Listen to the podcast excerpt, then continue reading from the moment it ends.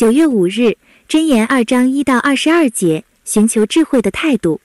本章的文体是诗，二十二节诗句一气呵成，像父亲对儿子语重心长的勉励。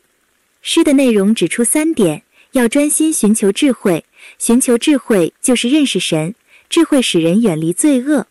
在作者眼中，寻求智慧是最重要和迫切的事，所以在二杠四节里，他用了六个比喻去形容寻找智慧应有的态度。这些比喻所表达的渴求程度是一个比一个高。起初是侧耳听，专心求；继而呼求，扬声求；最后是如寻找银子，如搜求隐藏的珍宝。寓意是寻求智慧要彻底和不甘放弃。五到九节指出，寻找智慧就是认识神，因为智慧是从神而出，神也是道德秩序和一切美善的源头，因此寻找智慧最终必认识神。换句话说，不认识神就等于没有真正的智慧。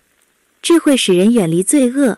当一个人心里有智慧，这人就会越发被美善的事吸引，越发追求美善，从而远离恶行。谋略和聪明是判断力和洞察力，有判断力就能分辨善恶的道，不至于颠倒是非误入歧途；有洞察力就能看穿关谬话和油嘴滑舌，不会同流合污。追寻智慧不仅是生活上有指引，属灵生命也一样的指引。十八节的死地和阴间与十九节生命的路形成对比，前者是与神隔绝，毫无盼望；后者是与神连接的永生福分。神既然是万物的创造者，也是智慧的源头，人因此可以借着它得到正确的指引。然而，当人拒绝神，后果就是其道德也失去了正确的源头，是非标准都随住人心而变化，而且变得越来越模糊。表面看来，人好像获得更大的自由，但实际上却是陷入了迷惘和焦虑之中。因为当一切都是无可无不可的时候，人与人之间的信任和社会的秩序还剩下多少呢？